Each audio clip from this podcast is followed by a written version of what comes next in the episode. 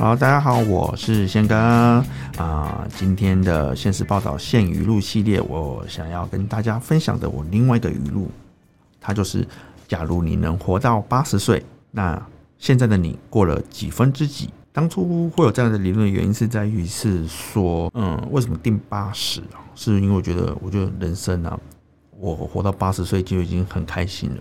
我啦，我我是说我自己，对那。很多人就说：“哦，当然一定要长命百岁啊！为什么要活到八十？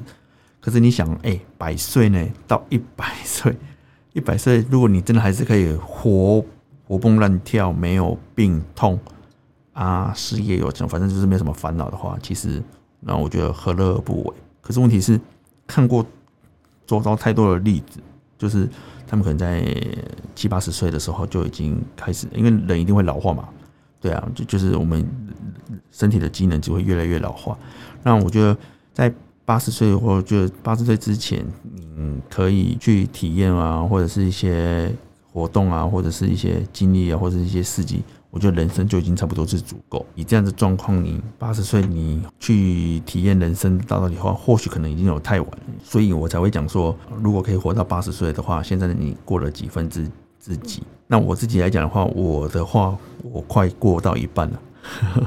哎，对，因为以时间来讲，那我快过过到一半，那我以目前的现在的这个岁数、这个年纪的前面的一半的一半，又是属于那种懵懵懂懂，什么都不清楚。对啊，就十几岁的时候都根本就不清楚，可是那十几岁的的时间就是这样子的去去过。哎呀，那嗯，八十，我觉得它是一个门槛，因为我觉得用八十来分的话，会比较比较好分几分之几。前一阵子又重新看了那个王家卫导演的《重庆森林》，然后里面有一句话是那个何志武，就是金城武所饰演的。他在二十五岁的那一年，他有一个仪式感，就是他选择去跑步。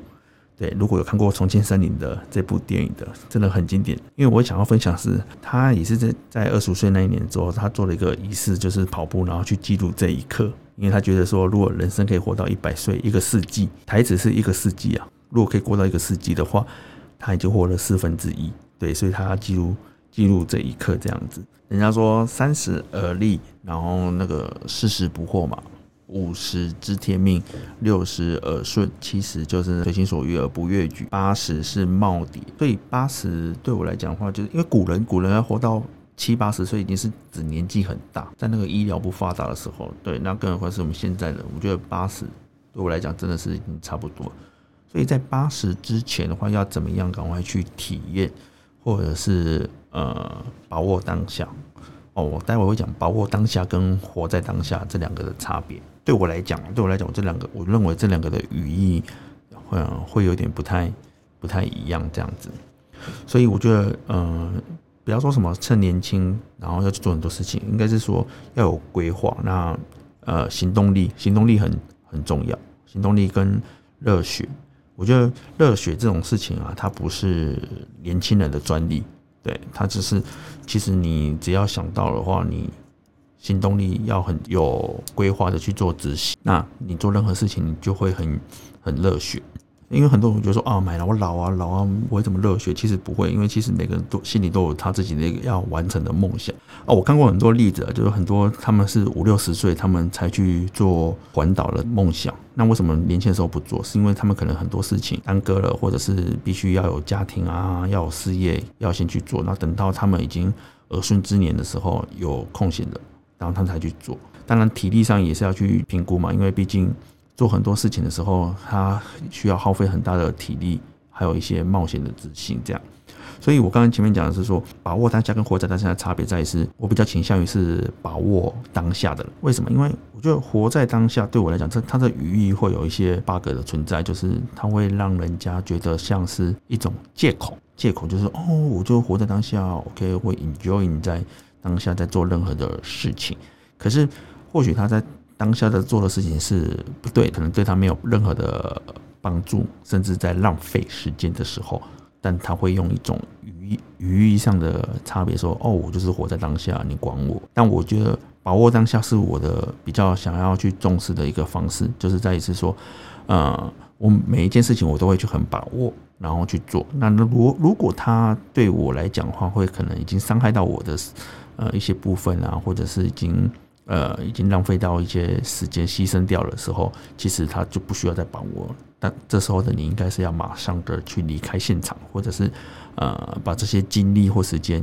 去做其他事情，所以我认为把握当下跟活在当下的差别，语义用法会不太一样啦。我比较会去执行的是把握，把握当下，把握每一刻。所以今天绕回来，今天讲的语录简单的分享是说，如果你可以活到八十岁的话，你现在过了几分之几？那你可以去慢慢的去反思，或者是反推说，那这几分之几的时候的前面的过程，你做了什什么事情？其实有时候我常常想说，哎，我我真的国小跟国中的事情，我都还。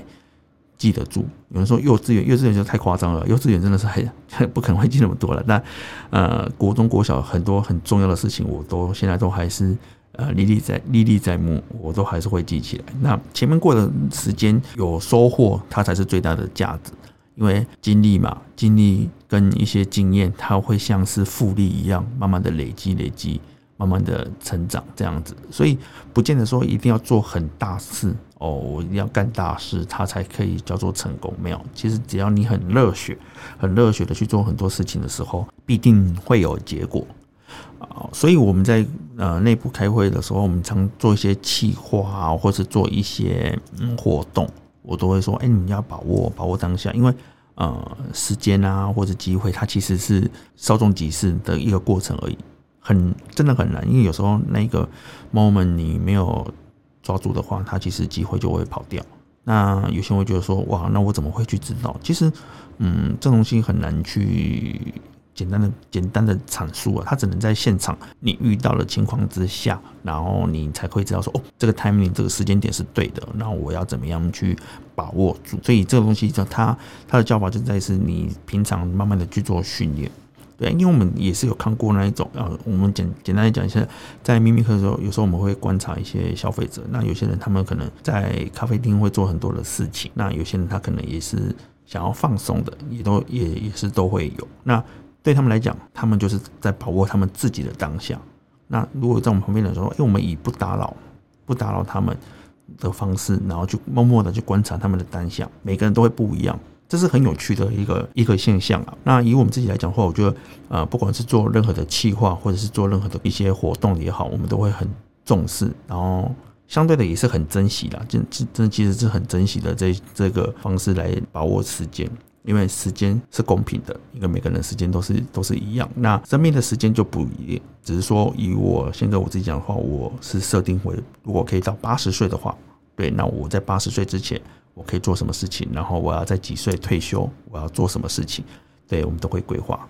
好，谢谢你们收听了今天的宪语录。那今天所跟你们分享是，假如你能活到八十岁，那你现在过了几分之几？也让让大家知道说，你们现在过了几分之几呢？或者是几年之后，你又是过了几分之几？也欢迎下面可以呃留言，让我们大家知道一下。也谢谢大家的收听。那敬请锁定下一集呃现实报道现语录系列。谢谢。